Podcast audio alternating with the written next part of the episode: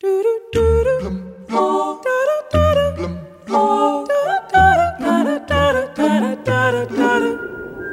though I walk through the valley of the shadow of death, I will fear no evil, for you are with me. Your rod and your staff, they comfort me. You prepare a table for me in the presence of my enemies.